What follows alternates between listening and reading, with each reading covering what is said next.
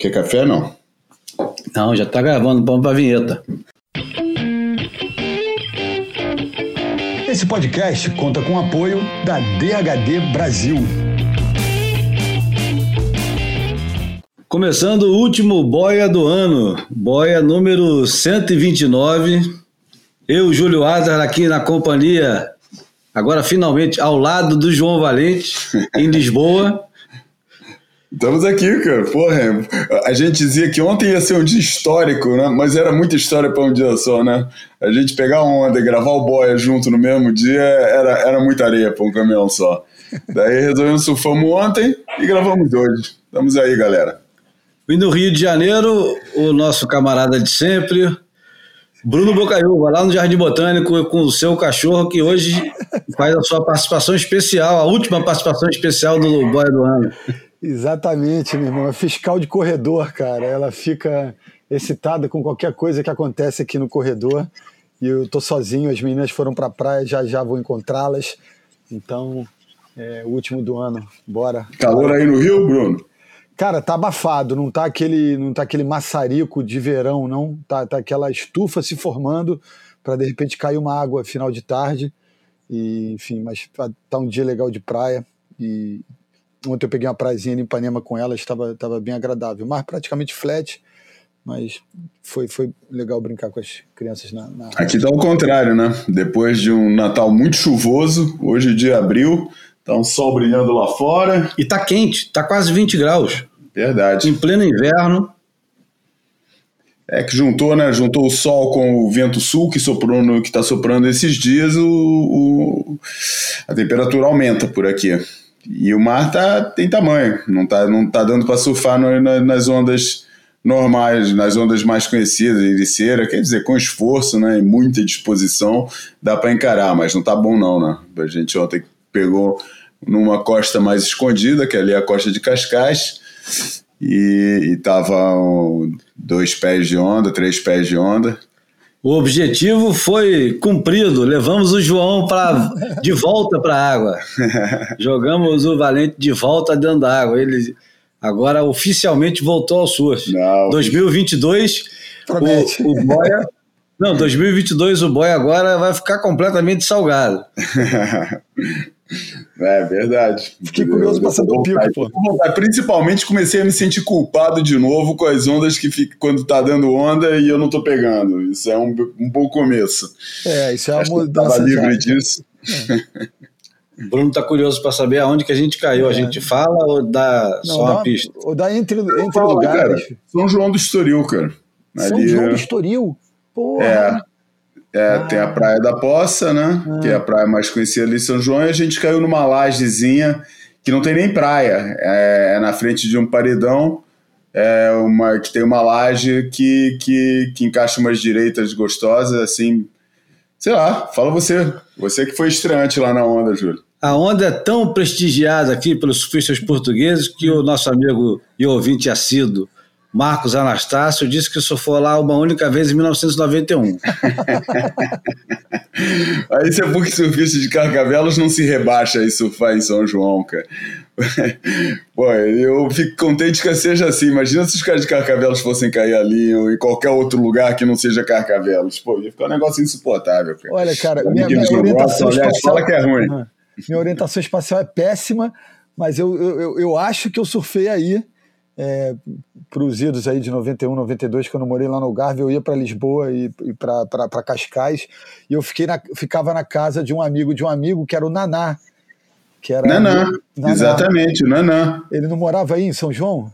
Morava. É, então... Ah, se, você, se você ficou na casa do Naná, você com certeza surfou aí. Aí em Santa Maria, que é a onda do lado, que o Júlio ficou de olho nela, que o Naná caía direto lá. Ah, então, é. Esse era, a gente ia a pé passava o trilho do trem ali, ou enfim. É, Exatamente, que engraçado, cara. Você ficou na casa do Nanã, ele morava numa quinta enorme, né? É, era bem antiga, cara, que fazia um, quando você subia a escada, tipo, fazia Isso, tá tudo construído hoje em dia. Ah, é? Virou prédio?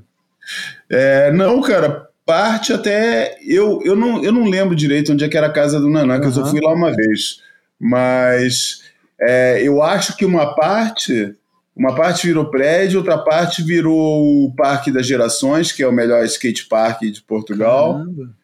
É, eu acho que é por aí, cara, mas posso estar enganado. É, tinha, tinha, um, tinha um, belo quintal, me lembro que rolou uma sardinhada uma vez no quintal. Eu, eu não, não valorizava, não, não entendia que a, a, as dimensões e o valor do imóvel daquele num, num, num, bairro tão legal. achava meio que normal, mas hoje em dia, parando para pensar, era, era um lugar grande mesmo. É, é era é. assim. Pô, que maneiro. Bora. Bom, vamos para a música. Eu já mudei de ideia umas cinco vezes. A música que ia começar o Boia de hoje era uma música do disco novo do Arrested Development, que é uma das minhas bandas, sabe, Guilty Pleasures. Porque guilty, não é guilty, não. Não precisa, não precisa ter culpa nenhuma. Né? Blowout Combi é um dos melhores discos de hip hop para mim que eu Diga conheço. Diga Planet, você está confundindo. Isso, pode crer, cara. Pô, sabe que eu sempre confundi esses, essas duas bandas? Eles são cara? da mesma época, eles ah, são contemporâneos. É. Mas eu acho o, o, o Arrested Development muito superior. O primeiro disco, que tem um nome comprido que eu não vou lembrar de jeito nenhum, fiz até a crítica, por incrível que pareça, para a falecida Fluir, na época que o Otávio. Como é que era o nome do editor? Otávio Neto, Otávio Costa, Luiz Otávio. Otávio da Fluir? Da Fluir. Ah, não, ele era, não. ele era editor da Bis. Isso. Ele era editor isso. da Bis e escrevia sobre música para Fluir também. Mas, enfim, eu adoro o Arrested Development, eles lançaram um disco novo e a música vai ficar guardada para outro dia, porque eu tinha separado para três boias atrás uma música de uma cantora coreana. Não sei nem se eu ouso falar o nome dela. Park In, Park Jin. Park Jin. O, no, é lógico que a pronúncia deve estar toda errada, mas o nome da música não tem como errar. Let's Sing, Let's Dance. E a música é contagiante. Vou botar aqui.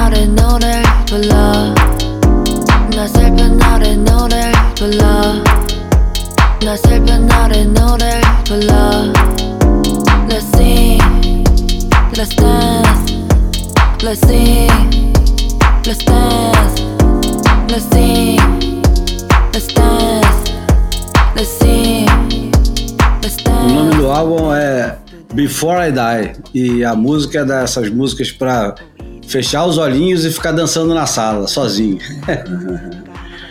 é, bom, isso é música de, de final de ano, de festa, quase colocando uma outra música da Billie Eilish junto para combinar.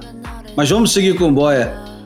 O Bruno tinha um assunto para começar o Boia de hoje que era um assunto inusitado que é, obituário, mas também mistura um pouquinho daquela daquelas coisas completamente inesperadas que o, o Boia de vez em quando apresenta pra gente. Fala aí, Bruno. É, cara, a gente costuma dar valor a um, a um, obituário né, de personagens do surf que nos deixaram. Dessa vez não tem nada a ver com surf, mas tem a ver com comunicação, tem a ver com, com, com a maneira de, de abordar é, o, esporte, a vida, né?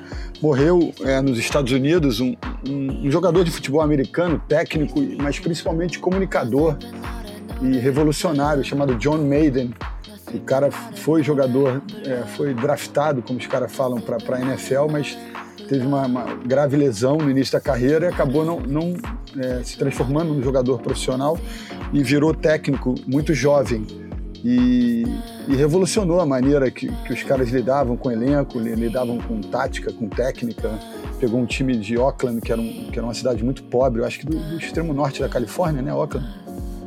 Ali, enfim, do, do, do oeste americano, do, e, mudou os códigos de conduta, mudou, os caras eram super formais, o cara é, criou uma maneira de lidar com jogadores que, que revolucionou a, a maneira de, de, de, se treinar equipes do, do, futebol americano, mas ele ainda faria muito mais. E depois ele, depois de virar, é, levar esse time ao título da NFL, ele virou um, um comunicador, um narrador e trazia onomatopeias, trazia uma, uma, maneira mais leve de lidar com a narração de futebol americano, que era uma coisa muito mecanizada, muito formal.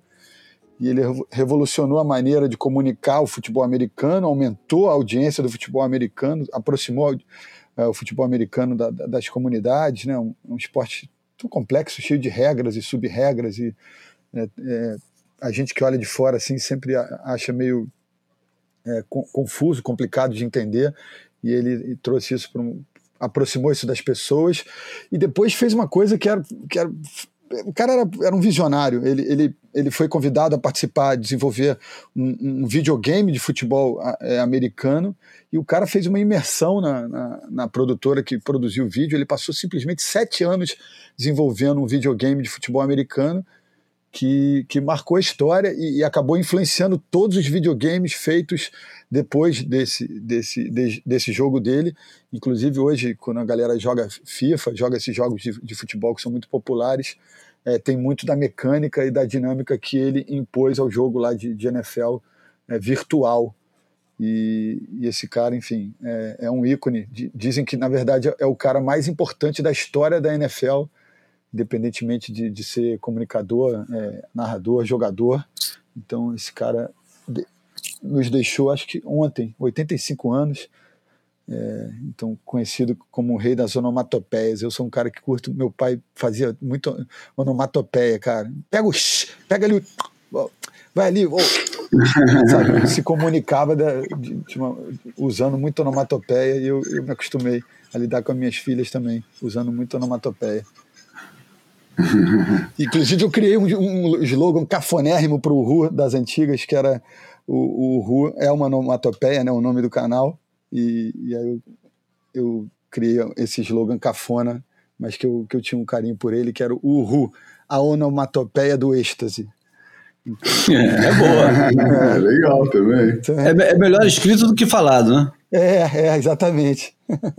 Engraçado, porque uma onomatopeia aqui é melhor escrito do que falado. é esdrúxulo, né? Não, não é esdrúxulo, mas é diferente. É verdade.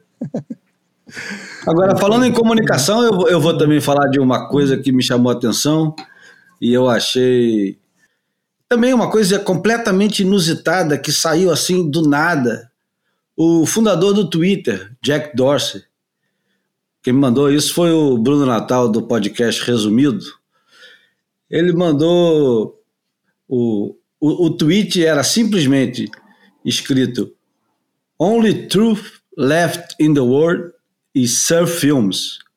E aí marcou é, arroba The Surf Network, que é o do Ira Opera, que a gente conhece muito bem porque foi o cara que fez aquela série do Surfers Journal, que passou na extinta e saudosa zona de impacto, na época do Alberto Pessegueiro, que as decisões eram tomadas de cima para baixo, Bom, continua sendo tomado de cima para baixo, não mudou porra nenhuma, mas o, o, camarada pegava onda, então fazia muita diferença.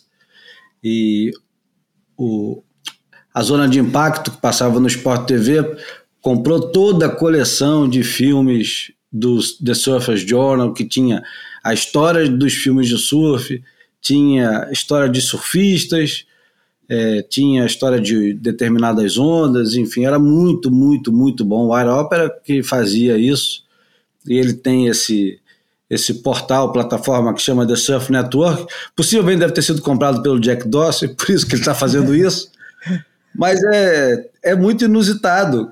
E o, o fundador do Twitter dizer que a única verdade que restou no mundo é filme de surf é, é é inusitado, pronto, não consigo achar outra palavra. Inusitado, sim. Inusitado e na, e na minha ótica, assim, para mim, sem sentido, cara. Vou ser muito sincero, cara. Quer dizer, não sei, deve ter algum sentido para enxergar aí, né? É um negócio que é. Um... Filme de surf é uma coisa que tem uma verdade pornográfica né, na maioria deles, porque Embora hoje em dia tenha tanta oferta e eu já vi alguns filmes bem surpreendentes ao nível do conteúdo, mas quando você vai pegar um filme de surf que seja honesto na sua proposta, na sua apresentação, que não, não se envergonhe da designação de, de filme de surf, eu acho que é um filme que vai ter muita imagem de surf, que nem pegar um filme de sacanagem vai ter muita sacanagem, né, cara? Por isso tem essa honestidade, tem essa, essa verdade. Mas tal como os filmes pornográficos, também tem muita falsidade ali, entendeu? Tem muito, tem muito, é, muita encenação, é, e a gente sabe que também eu acho que é uma coisa incomparável e acho que não tem razão nenhuma. O pessoal gosta de embandeirar muito esse, essa é, é uma ética do skate relativamente ao surf, que no, é, no skate você não publica foto de ninguém que uma, de manobra não completada, não existe isso, não é aceitável. Não, é, no mínimo, o que, o, que, o, que, o que já me contaram é que, no mínimo, botam uma foto de um cara de uma manobra que ele não completou porque o ângulo está mais bonito, porque a iluminação está perfeita, seja pelo cenário, pelo que for, é, mas aquele cara faz essa manobra, ele consegue fazer uma manobra. Você nunca vai publicar uma foto de um cara fazendo uma manobra que ele não consegue fazer. É, mas a maioria das manobras publicadas realmente são manobras completas no, no, skate, ou até uma foto isolada é de uma manobra completa. É, de, é, é, impossível, é inaceitável, é assim, tipo, considerado um, um, um, uma, uma afronta, uma.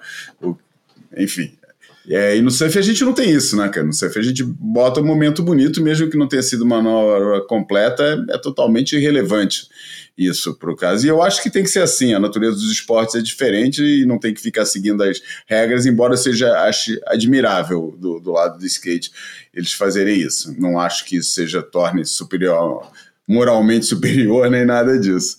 Mas, porra, cara, a única verdade, a única depositar de verdade é, é, brincadeira, né, cara? É uma frase forte, é, é. de efeito, que a gente pode conversar um pouco sobre esse sentido, o que, que é verdade no surf, o que, que significa esse negócio de verdade no surf, mas eu acho principalmente uma frase de, de, efeito. de efeito né? Não, seria bacana o cara, né, a gente continuar essa prosa, né? Bom, e você é, chegou a isso como? O que, que você pretende comunicar com essa frase e tal? Isso, exatamente. Eu pretendo vender mais filmes de surf, deve ser isso. mas é engraçado, tem, tem o comentário do Blake Vincent Koenig, é o cara que faz os, os vídeos do John John, que são bons pra cacete, uhum. e ele faz o seguinte comentário: a nossa propaganda é principalmente para colocar mais gente surfando. Mais gente surfando leva a mais gente comprando merdas de surf. Mais gente comprando merdas de surf, mais filmes de surf. Faz a roda girar. É. Faz a roda girar. É. E o, o outro comentário que tem e que vai acabar sendo a imagem da semana, e que não vai caber muita coisa além do que já é falado, o próprio arroba Surf Network é, respondeu ao Jack Dorsey com um pedacinho de um vídeo do Bruce Brown, e tá lá o Bruce Brown sem camisa entrevistando o Miklos Dora é, durante um campeonato e o interessante do negócio, o, o Bruce Brown está entrevistando não para um filme dele, ele está entrevistando para uma rede americana que, se eu não me engano, é, ou é a CBS, pelo símbolozinho, mas eu posso estar errado. Vou colocar aqui para a gente ouvir, que vale a pena ouvir a, a entrevista. With me here is Mickey Dora, considered by many of his fellow surfers as the top surfer Debatable. in the world on certain types of wave we have in California, like uh, Malibu and Rincon. Mickey doesn't enter many contests at all, very few in his life. And uh, I was curious, Mickey, what made you decide to enter the Duke competition? This is the last frontier of surfing, you know. This is the last hope for it. These are where the waves are. Undoubtedly the greatest uh, in the world, as far as I'm concerned. Plus uh, legitimate uh, foundation of the uh, competition, you know, with uh, judges who are very well qualified, champions in themselves. They know what to really to look for and what uh, what's happening, which is uh, very unusual. é, é, muito bom, porque tá, a imagem falada não teve nem vinheta dessa vez. Vai, vai ser engraçado comentar, porque a imagem falada normalmente não é falada. e essa, a, é a imagem falada é falante, né? E é engraçado porque o, o, a linguagem corporal do, do Mickey Dora durante o início, quando ele vai ser perguntado, ele já dá aquela olhada assim, tipo, puta que eu pariu, lá vem esses caras de novo ficar me enchendo o saco. E é minha hora de brilhar. Ele sabe que ele brilha né, nessas horas, e ele olha com muita confiança, assim, fala, pô, esse é o único campeonato que vale a pena competir, porque é o do Kahanamoku, é em Sunset, não é em Macarra, eu acho, e é 1965, será que é Sunset ou é Macarra? Eu acho que já era Sunset. É, é. Tenho a impressão que era Sunset. E ele vem agora no, numa hora interessante porque dizem as más línguas que a Hurley acabou de fechar o, o, patrocínio do evento de Sunset que retorna ao circuito mundial depois do último título do Andy Irons, é isso, Bruno? Você que tem a memória melhor para isso. Tá é, foi ali, não, 2002, 2003, a gente teve Sunset valendo para Elite, né? Teve até um deles que o, que o Jake Patterson ganhou, foi no primeiro título do, do, do Andy. O Andy não ganhou o evento, mas é, se sagrou campeão mundial em Sunset, né? Tem aquela cena que o, acho que o Rabbit ainda era presidente da SP na época, levantou, entregou o troféu e o Andy levantou o troféu na, na, na traseira, na, na, caçamba de uma, de uma picape parada ali em, em Sunset Beach, né? Então é, é um retorno, acho que, porra, comemorável, né? Pelo menos ter o patrocínio, ter o campeonato de volta. É, a, a, Covid atrapalhou esses planos, né? Na, na última temporada ele estava desenhado no, no roteiro e teve que ser tirado em cima da hora, né? E a espetada que o Mickey Dora dá, dizendo: pelo, esse campeonato é em onda de verdade, é um campeonato real, e os juízes sabem pegar onda, sabem o que eles estão fazendo, né? é muito raro. E ele completa assim: isso é muito raro acontecer. é, mas, eu, mas, eu, mas eu gosto também da, da expressão durante a entrevista toda do Bruce Brown, né? Que, ele, que tá com uma expressão muito mais sacana do que do, do Mickey Dora. O Mickey Dora tá botando uma pose que tá respondendo até seriamente, mas o, o Bruce Brown, que deve conhecer muito bem o Mickey Dora, falou, porra, tá na hora de te sacanear um pouco, faz aí uma, dá aí uma resposta aí faz, faz de conta que você vai responder sério e tal. É. E ele faz, pô, ele tá com uma cara de sacanagem muito boa, Bruce Brown. É. Na história que é rato velho, né, cara? É, é, o, esse, todos, esse... aturou muito de cada um, mano, deu muita ordem também. É. Enfim. O deboche saboroso, né, da, da, de quem tem, né, de quem tem mais de dois neurônios, né, porra. Não, mas é bom, né, cara? Porra, é legal. A gente parece que.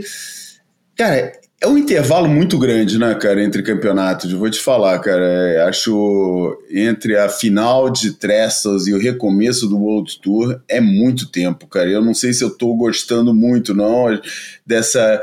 E acho que o, que o Challenger Series, de forma alguma, preencheu o vazio, porque a verdade é que o Challenger Series atraiu muitas, muito pouca gente, né, do, do da elite mesmo, do top 10. Vamos lá, para usar uma expressão mais de acordo com a geração dos que fazem esse podcast, do top 16, né, cara? Tinha muito pouca gente do top 16.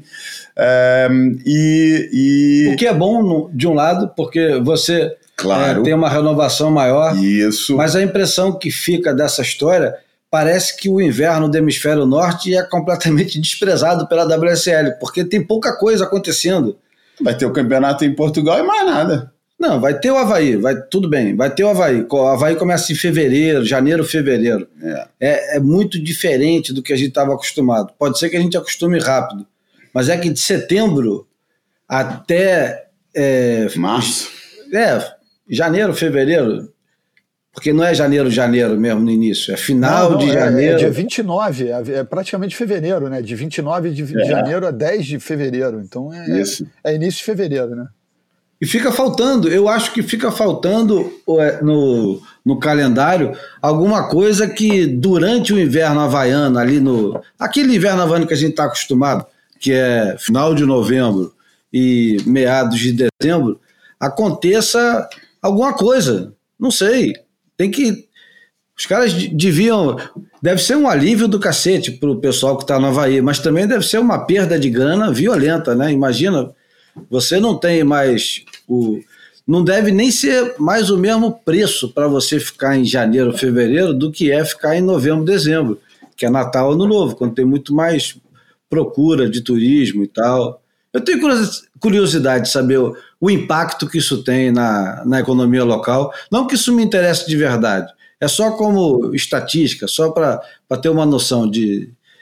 Os caras estão perdendo, estão tão felizes. Com certeza, os, os surfistas do North Shore estão felizes, porque deve ter muito menos gente do que jamais teve nos últimos 40 anos, né?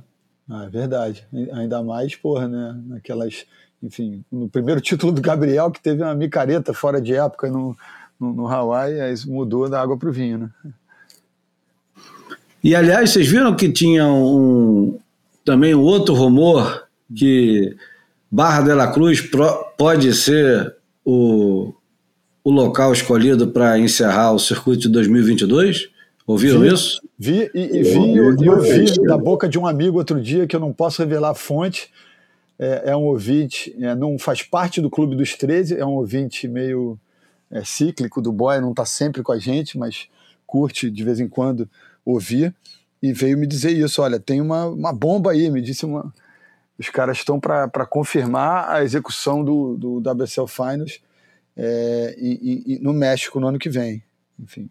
E aí já. Engraçado, eu preferia tanto mais ver em Porto Escondido do que em Barra de la Cruz.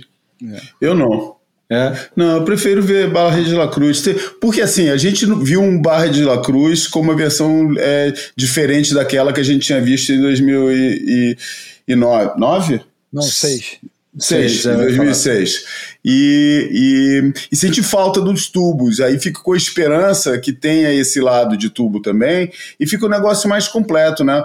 Embora, vou te falar, cara, um World Tour em Puerto Escondido seria um negócio, porra, épico, hein, cara? Podia, a é gente é um, não está acostumado a ver manobra em Porto Escondido. A gente ia ver manobra. É verdade também. Ia ver uma coisa assim meio absurda. Os caras iam dar dois passinhos à é, frente. É, pensando né? bem, cara, você tem razão, cara. Pô, Puerto Escondido seria uma etapa bem legal de ter uma, uma final é, ou até um campeonato completo, né? É.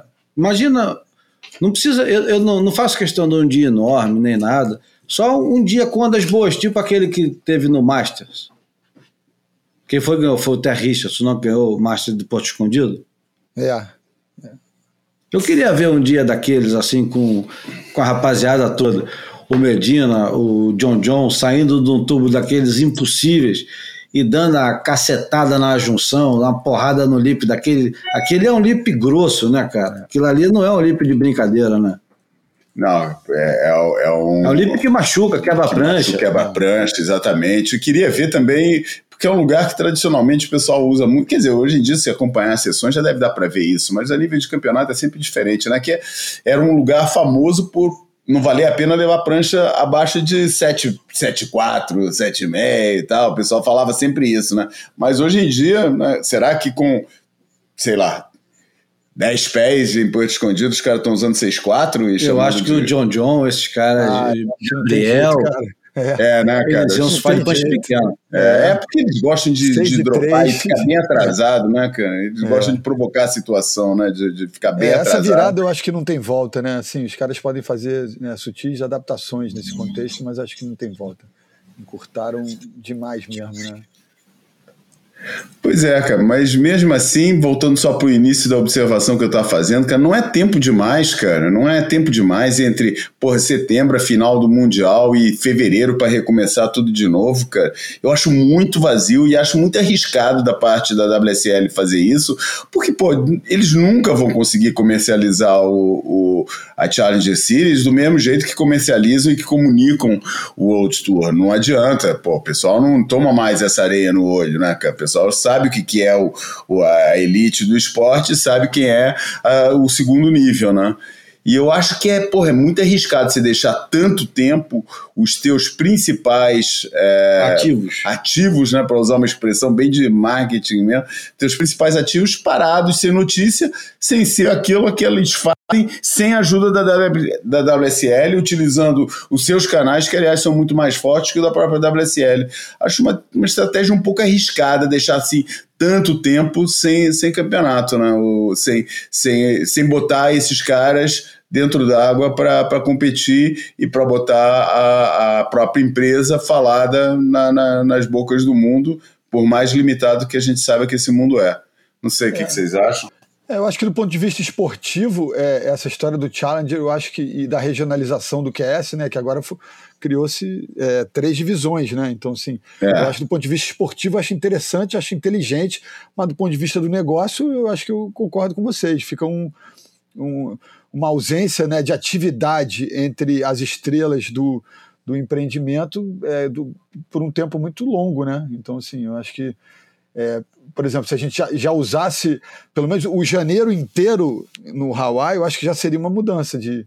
Né, se você soubesse que logo depois da virada do ano, dia 4 de janeiro, começa um evento em pipeline, primeira etapa do circuito. Acho que só se usando janeiro, acho que a gente teria um sentimento diferente em relação a, a esse ato, sabe? Eu acho que me, me, me, é, não é que me assuste, né? É, fica essa, essa pulga atrás da orelha para essa não execução de alguma coisa no mês de janeiro, né? É, os caras tinham que ter um grande slam daqueles, né? Tinha que ter um. É. Igual os, tinha o grande slam é, na Austrália nos anos 80. Lembra disso? A, Austrália era um grande slam, tinha campeão do grande slam australiano. Não tinha, não tinha muita importância, porque naquela época ficava tudo muito focado no campeão mundial. É. Mas tinha Coca-Cola envolvida, tinha um monte de marca grande. E, Não, aquilo e... sobreviveu até o final dos anos 90. Eu me lembro o Guilherme Erdi chegar a disputar a, liderança do Grande Slam desse, aí tinha um prêmio extra. Tentaram isso na perna europeia também nos anos 90, né? Aquele, aquele 95, o Vitinho chegou a lutar pelo, pelo um prêmio extra de 10 mil dólares e tal. Depois isso se perdeu, né? Mas tem, tem campo para evoluir nisso aí. Nós vamos ver esse ano uma coisa que já não acontece também há bastante tempo, né? Que é a tradicional gala do, do de entrega do, dos campeões mundiais vai voltar a ser no Hawaii depois de vários anos acontecendo na Austrália. Né? Ah, vai? Nem tinha me dado conta ah, disso. Também não. Cara, é. Eu imagino, né, cara? Porque é ninguém falou no assunto, mas eu é, imagino que é. eles façam a gala é, é, que, é, que é sempre aquele momento que eles aproveitam, porque esses momentos são importantes às vezes, cara é, que, que dar um pouco de antena para um, um patrocinador, para coisas que são importantes do ponto de vista institucional. Eu não acho que eles vão deixar cair a festa e a gala. Eu acho que eles, é, é antigamente, era depois dos campeonatos, se fazia uma grande festa, no depois Havaí. do pipeline, é. poucos dias depois, no Havaí. É, de smoking de smoking. O pessoal alugava não, smoking. Não, mas teve também fase de que, que o pessoal, é, por exemplo, quando, quando os portugueses foram para lá em peso a primeira vez, o pessoal teve que sair comprando camisa havaiana, porque era o, o, ah. o coisa. Também tem, essa, tem essas histórias assim. Mas é de indumentária marcada, tem que, tem que usar alguma coisa. E, e esse ano eles devem reeditar isso, é, porque desde que saiu do Havaí. É, não, é, desde que saiu do Havaí que a coisa foi, foi sempre de lançamento da temporada e não de é. encerramento da temporada. Por isso esse ano deve voltar a ter isso lá no Cuilima, em algum lugar desse. Ou de repente até num lugar mais hotshot lá em Honolulu mesmo, né? Na cidade, Vamos né? perguntar para o nosso camarada e ouvinte assíduo, Christian Bezerra. É. Está no Brasil, né? Pelo que eu vi no, no, na rede social, foi passar o final do ano de Brasil, no Brasil. E deve estar ah, tá pegando outras ondas. É, um dos caras mais fissurados que eu conheço, eu não sabia que ele estava no Brasil, não. Vou dar um toque aqui nele depois. Valeu, Cristiano. Um abraço grande, depois a gente se Estamos fala. esperando aí o convite também. Queremos, queremos só informação, não, Cristian. Queremos e o convite. Ah, meu irmão, botar a gente para dentro, ele bota a gente. Agora a gente tem que se garantir de chegar lá. O problema pô. é chegar lá, né? o problema é chegar lá e, e outro problema é caber dentro do smoke. Enfim, Todo mundo, cara, eu não sei quanto vocês, cara, eu tô é, assim, sequioso, cara. Tô, tô, tô muito afim de ver o campeonato começar de novo. Acho muito legal a gente ter visto as performances que o John John fez nas suas primeiras aparições pós-lesão. Acho que pode se tornar um ano bem interessante. Acho que tem muita gente estreando, muita, muitos novos nomes, cara, alguns que deixam com alguma curiosidade e tal. Cara, eu, pô, tô numa fase que tô não sei se pela volta ao surf, o que, é, tô, tô amarradão de, de, de, pô, de, tô, tô afim de ver o campeonato de novo, pô, bota aí umas, eu lembro de uma vez é, que, o, que o, daqueles anos de calendário muito é, complicado, não tipo anos 80, mas nos anos 90 também teve fases de bastante calendário, principalmente para quem tinha que correr atrás de qualif qualificação via WQS, que nem era o caso, né, mas encontrei o Vitinho Ribas, e perguntei para ele. Ele tava falando. Não, não, devo ter feito um comentário assim, porra, cara, vocês não pararam. Tinha uma parte que era complicada do tour, tinha que viajar muito e tá dizendo, vocês não pararam e tal. E encontrei ele, ele falou: Ah, não, agora tô descansando e tal, mas eu não aguento ficar muito tempo descansando, não. Passa um tempo e eu, pô, me dá aí alguém, me dá aí alguém para eu ganhar. que era a expressão que ele, que, ele, que ele usou, que eu achei muito engraçado. Essa é muito boa. É, me dá aí alguém para eu ganhar, cara. Só ficar pegando onda não, não, não satisfaz, não. Hum, essa é boa. Por isso me dá aí um campeonato para eu seguir. É, é porque se a gente lembrar, se a gente lembrar bem, é, do meio para o final do ano, saía da Califórnia, daquela maluquice da Califórnia, às vezes. É, às vezes tinha aí um teve pouquinho. De tudo, aí teve não, de aí tudo, teve né? um às vezes um pouquinho de África do Sul, às vezes direto para a Europa. A Europa era povoada de campeonatos, né? É. Tinha campeonato WQS, WCT, e eram três meses intensos de Europa, e acabava o campeonato, o último campeonato da Europa, acabava. Brasil. Não, acabava o último campeonato da Europa, estava acontecendo o Brasil e começando a perna havaiana com Excel Pro em É Sunset. verdade, tudo É isso. verdade, Tudo ao é, mesmo é. tempo. É, a Europa era julho, quase até outubro, e aí o, o Brasil espremido no meio entre a Europa e o Havaí, né? É. Tava lá o Miles Padaca ganhando Excel em, em, em, em Sunset e achando que ia fazer carreira no WCT. Cara, como é que vocês aguentavam tanto tempo na Europa, cara, com, com o custo e com essas coisas que era uma vida de mascate, né, cara? Era mascate. Vendendo gente- prancha. Vendendo prancha, vendendo roupa de borracha. Prancha, Você trazia mais, você trazia alguma vez, você trouxe mais prancha do que você sabia que ia precisar só para sustentar a viagem? Todas. Todos Todas as vezes. Pô, Todas, de verdade, todas. trazia, fazia, mandava fazer quantas? Cara, tinha algum lugar no tour, para começar, tinha algum lugar no tour que era equivalente a esse mercado Não, ambulante? nenhum, acho que não. Não, para começar, é, eu fazia parte de- da trupe de, de mascates mesmo, né? Deu, o, o Pio, o Renan, o Vitinho, o Teco, o Febo. essa, o Febo, essa galera tinha patrocínio. Os caras chegavam aqui com o dinheirinho contado, mas tinha dinheiro para fazer as paradas, tinha hotel, tinha carro alugado. E aí o grande contingente, o resto todo, aquela caralhada de brasileiro falando alto, falando merda, é, e vendendo até. Porra, vendia tudo, né, cara? Não precisamos Cara, nem entrar em detalhes das, é, das é. coisas ilícitas né, que se vendiam na época. Mas trazia no mínimo 10 pranchas. E, pô, não precisa nem dizer que quando é, inventaram o FCS e você pôde finalmente tirar as quilhas da prancha, o pessoal começou a aumentar, né? Começava a trazer 12, 15. Cada prancha que você trazia podia virar sei lá, mais de uma semana. época, assim, tipo, de uma memória bem tênue, eu não vou conseguir, não, não vou conseguir saber detalhes, talvez vocês que viveram isso aí saibam. É, mas teve uma época que os, os fabricantes de prancha e os lojistas da França estavam putos com a história, Ah, cara. Eu me lembro disso. Né, que eles perdiam o negócio, cara. Totalmente. Né? Imagina, cara, tinha cada campeonato desse tinha uns 50 brasileiros por aí. Multiplica isso, vai. Vamos jogar por baixo. Três pranchas para cada um vendendo. Pô, Carlinhos é muita Santos, prancha que entra no mercado sem passar pelo lojista e O, pelo o fabricante. Carlinhos local, Santos, né? ele, ele, ele ia na, na, na praia, no calçadão, que a galera tá vendendo prancha, às vezes ele comprava a prancha da galera que tava vendendo para ele vender mais caro no hotel dele. E ele via os gringos é, olhando as pranchas da galera na, no calçadão e falava: pô, vocês estão de bobeira, vocês têm que ir lá no meu hotel, que lá eu tenho outras muito melhores. Tipo, o cara era bom vendedor, o cara tirava a galera da praia, ele tinha um showroom no apartamento dele. Porra.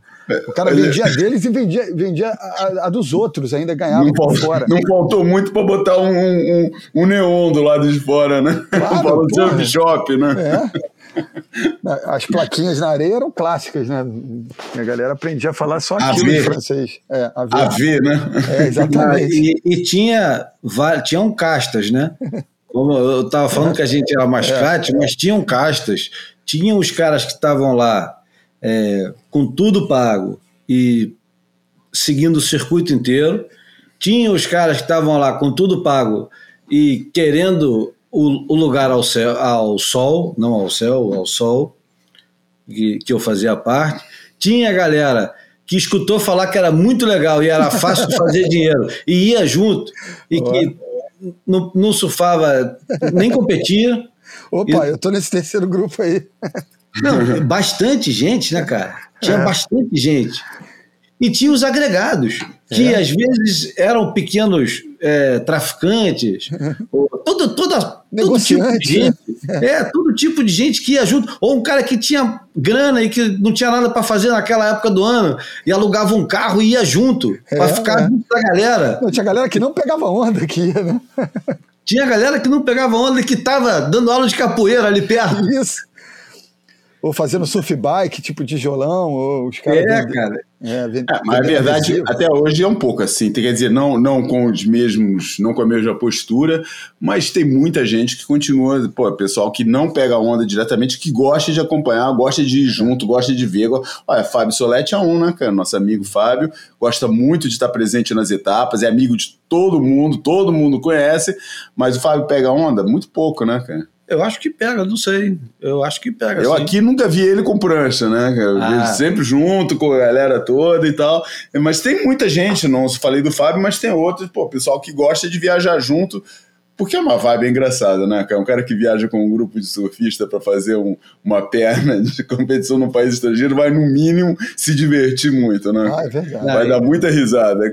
Essa, essa é a parte é, do surf que é muito sedutora e que arruinou a carreira de muito jornalista que quando se viu diante da oportunidade de cobrir surf é, de maneira séria e se deu conta do que, que era cobrir o surf e o que, que envolvia aquele, aquele pequeno universo que ele olhava com até desdém, né?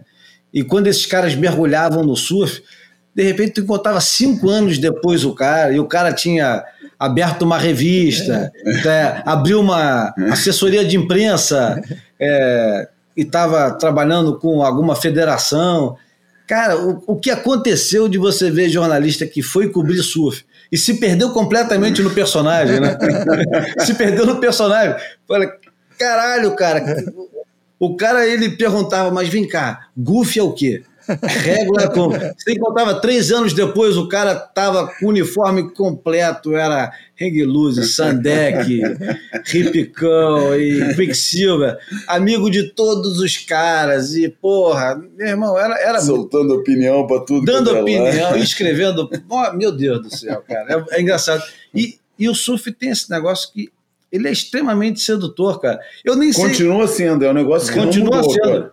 E, e tá aí o Neymar que não deixa a gente mentir, porque até o Neymar foi pro campeonato, que não aguentou, porque tem que ver de perto como é que é esse negócio, né, cara?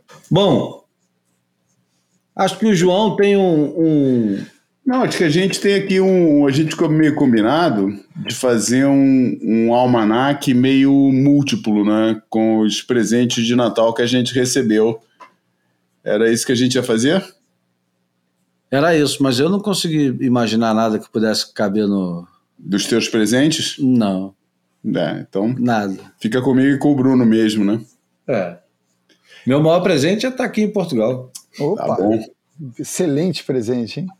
Mas, mas fala aí então do teu. O que, o meu? Bruno, teu presente de Natal Pô, que vai, fui... vai, vai compor esse almanac dessa edição. É... Quer lança a vinheta, Júlio? Do almanac? Então vamos, que... vamos pra vinheta. Almanac flutuante. Diz lá, Bruno, como é que, qual foi o. Ah, o... Fui, eu ganhei aqui da, da minha digníssima companheira, minha mulher, Dona Aline, um, um livro do, do saudoso Anthony Bourdain, Bourdain, como queiram. É um, é um, é um livro póstumo, né? Ele é, se suicidou, acho que foi no 2018, se não me engano.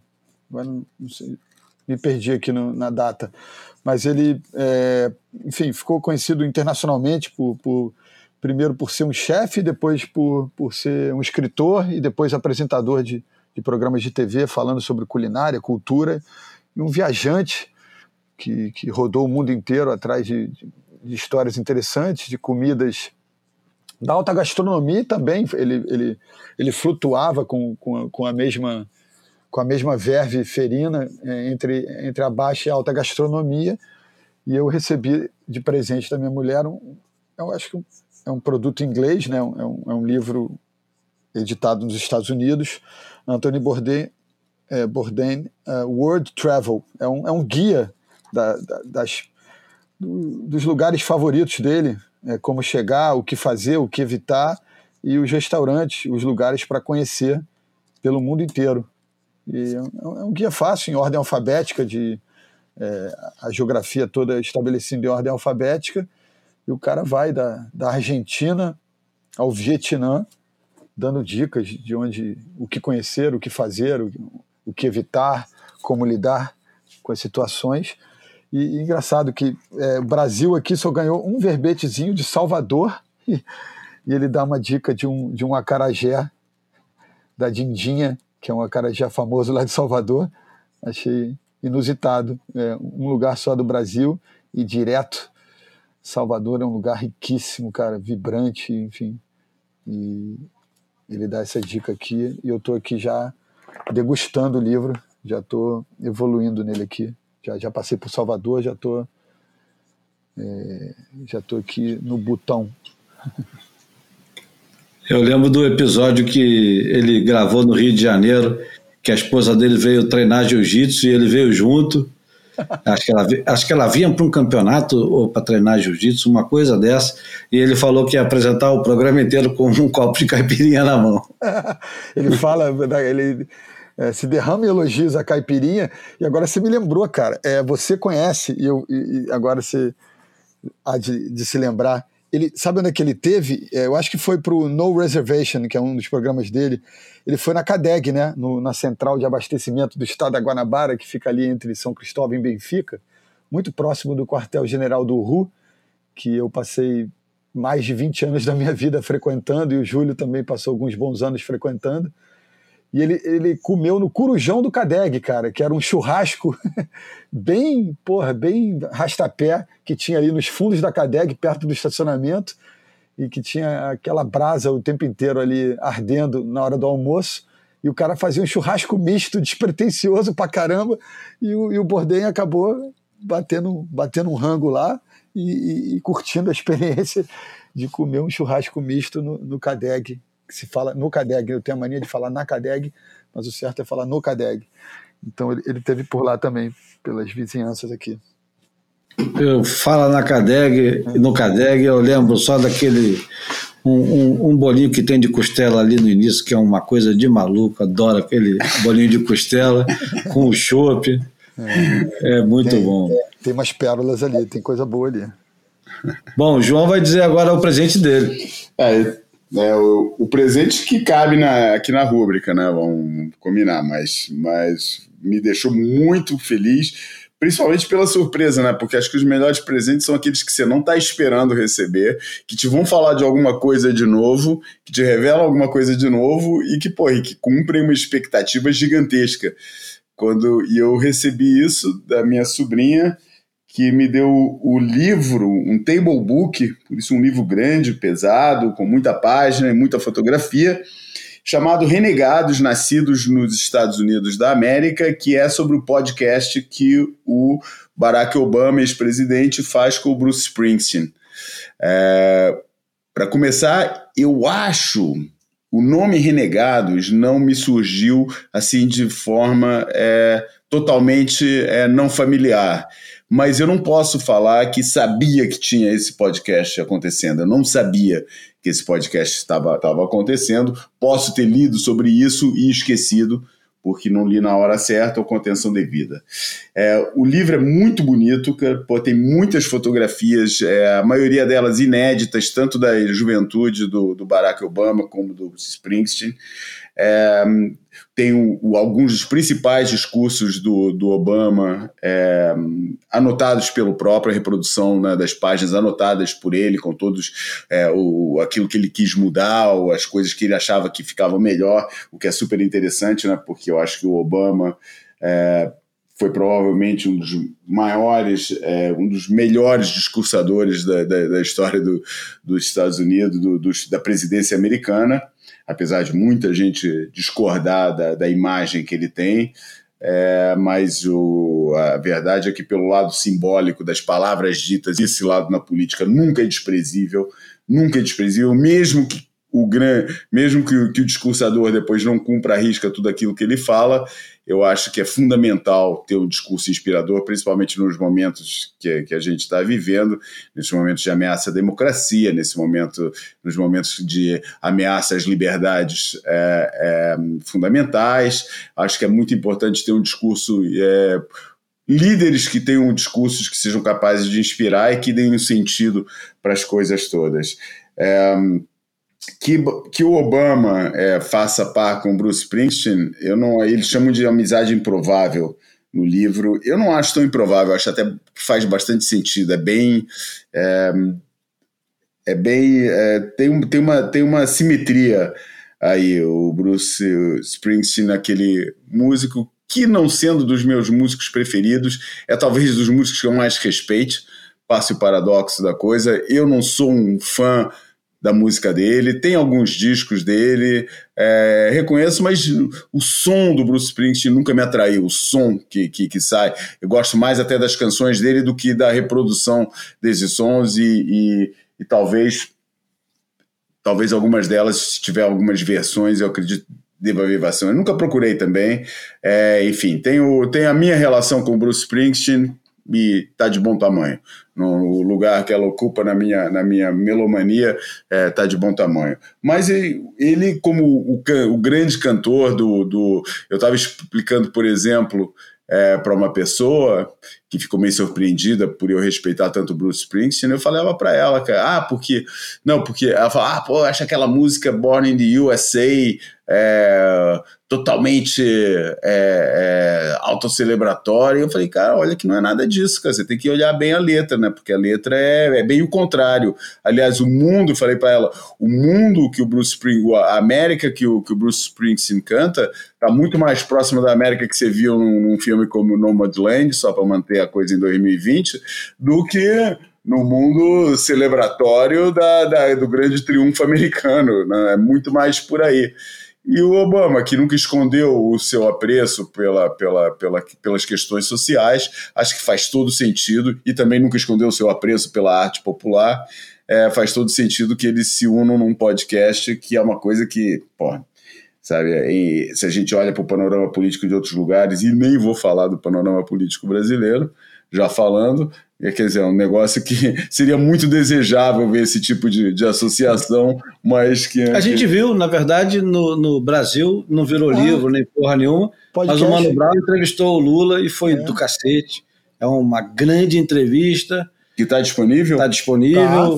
Tá, tem duas horas. Também, né? É. Tem duas horas de, de entrevista. Não é uma entrevista brutalmente sincera, como nunca deve ser é, esperado de políticos profissionais e nem de artistas também que, é. que se expõem muito.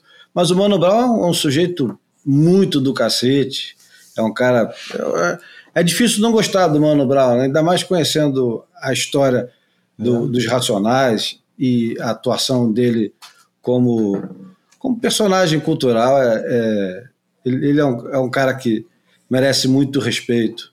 E a entrevista dele com o Lula é fantástica. Goste ou não do Lula, é, merece ser ouvida. Merece. E é lógico que, poxa, a, o que envolveu a produção do Renegados e Obama com Bruce Springsteen, eu, eu fiquei muito curioso, porque muito antes de, do negócio ficar disponível, já tinha um, um bafafá em torno da, da produção e do encontro entre os dois, que são da mesma geração, né?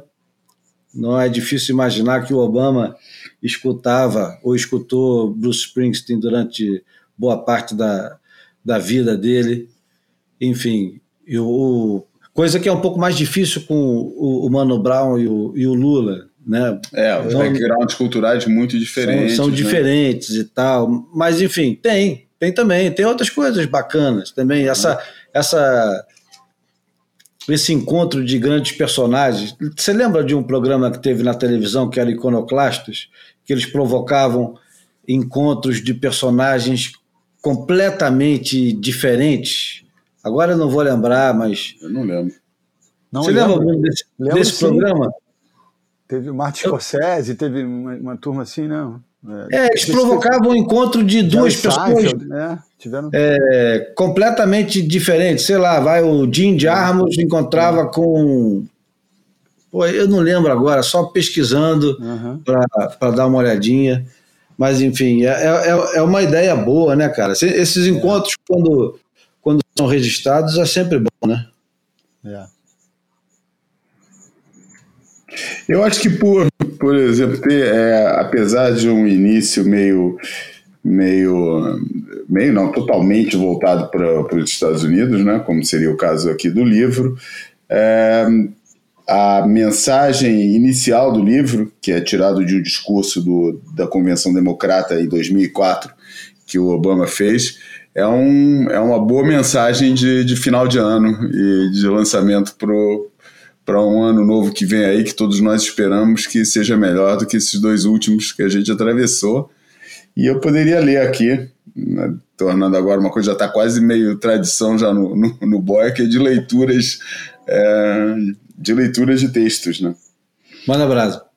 Então vamos lá. Vamos ultrapassar a primeira parte, de, o lado mais é, anglo-saxônico, anglocentrista do começo, porque é preciso ler para fazer sentido com o resto do texto, mas vamos, vamos tentar ultrapassar essa, essa referência.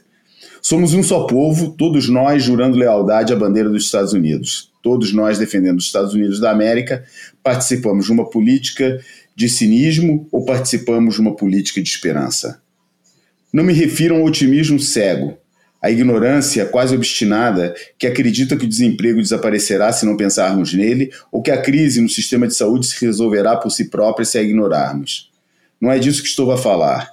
Refiro-me a algo mais substancial. Refiro-me à, esp à esperança de escravos sentados à volta de uma fogueira, entoando cânticos de liberdade. A esperança de imigrantes zarpando para praias longínquas a esperança de um jovem tenente da Marinha patrulhando com a valentia o delta do rio Mekong.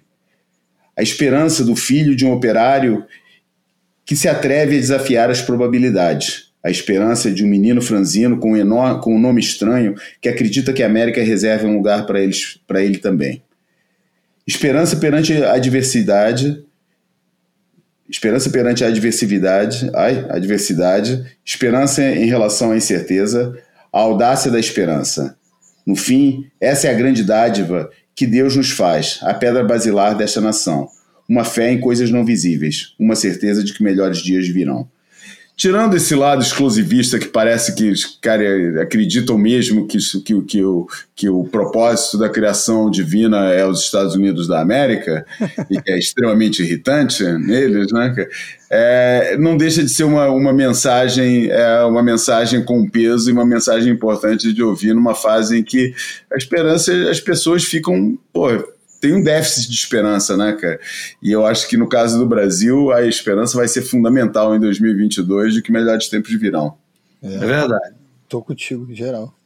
Eu dei uma pesquisada rápida no Iconoclasts, que foi produzido pelo Sanders, o festival Sanders do Robert Redford, e eles têm um canal, Sanders Channel, e teve seis temporadas, e os encontros que eles provocavam eram pessoas ilustres de, de meios diferentes. Então, o primeiro deles, só para relacionar com o surf diretamente, foi já na, na segunda temporada o Ed Vedder do Pearl Jam com o Led Hamilton. Mas nessa mesma segunda temporada teve, por exemplo, o Quentin Tarantino e a Fiona Apple. Uhum. E, e o Dave Chappelle, que eu adoro, humorista do caralho, com a Maya Angelou, que é poeta, ativista negra, que e mais tem Champagne John Krakauer, é, muita gente bacana, cara, muita gente legal.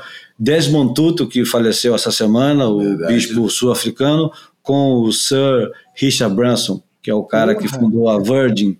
Que está querendo né, fazer essa viagem do espaço aí.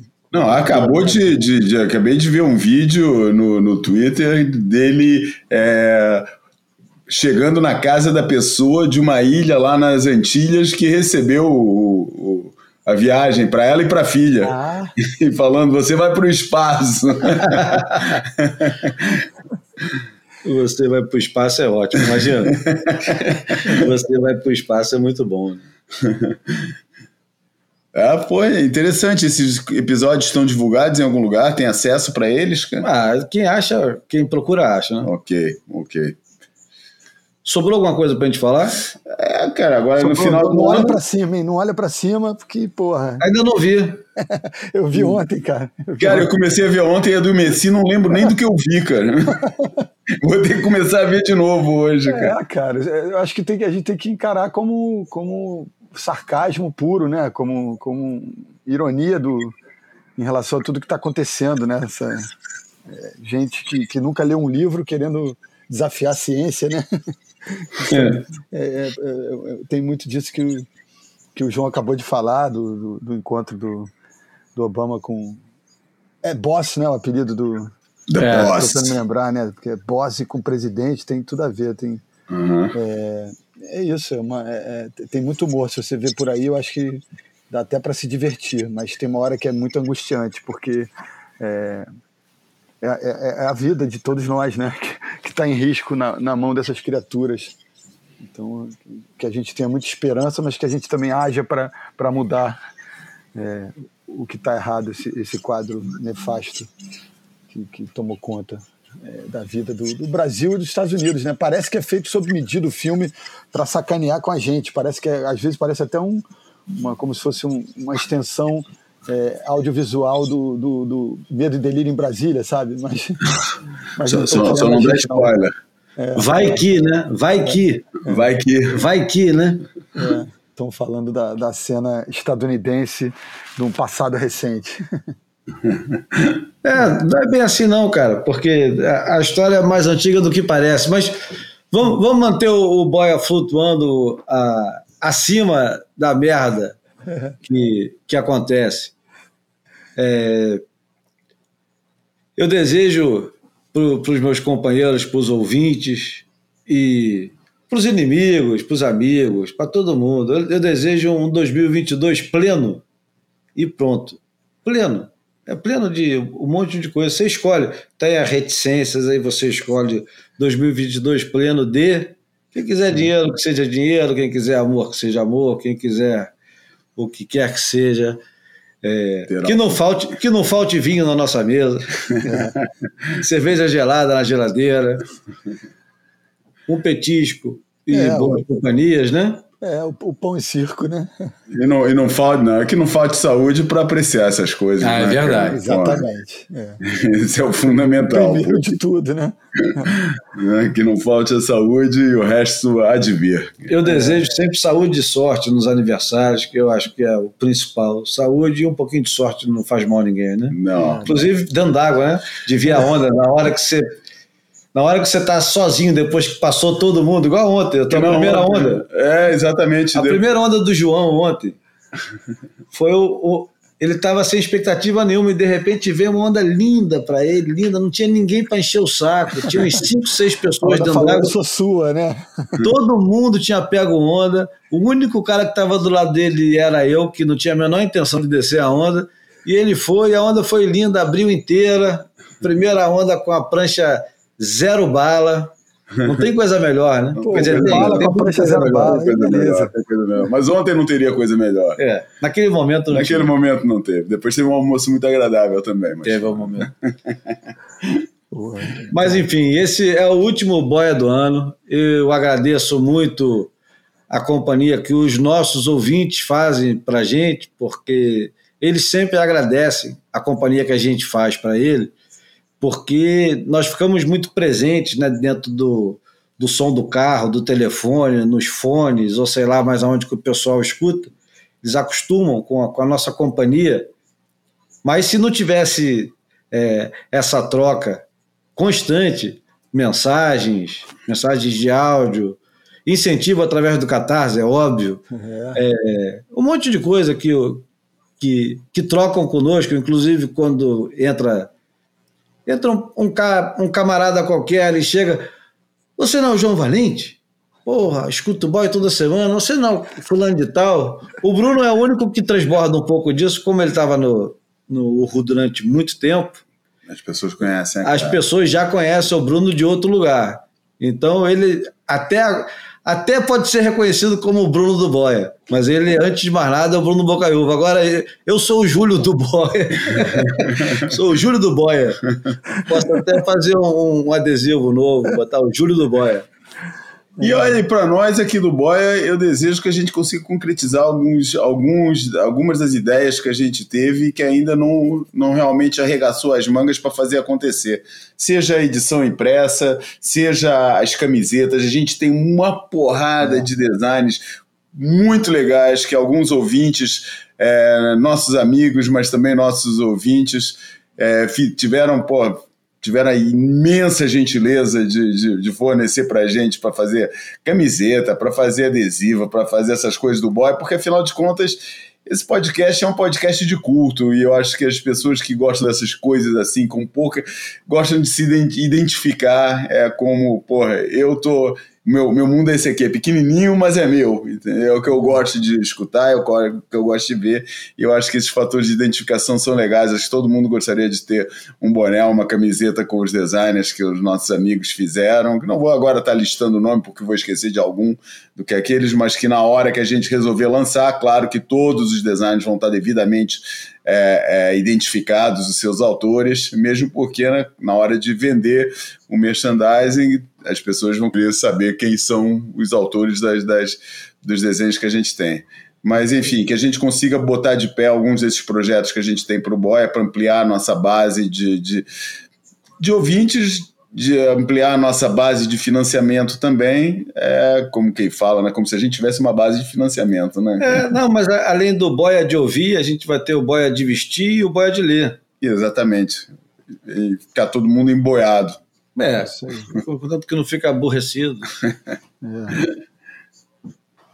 E é isso. É isso, Bruno, cara. tem umas palavras finais antes de eu anunciar o som que vai terminar o ano e o Boia? Cara, agradecer vocês dois, agradecer o Clube dos 13 e quem mais estiver colado com a gente aí ao longo dessa última temporada e que, que 2022 seja que nem a, essa última caída do João com a companhia dos amigos. É, cheio, cheio de alegria, cheio de saúde e, de realizações.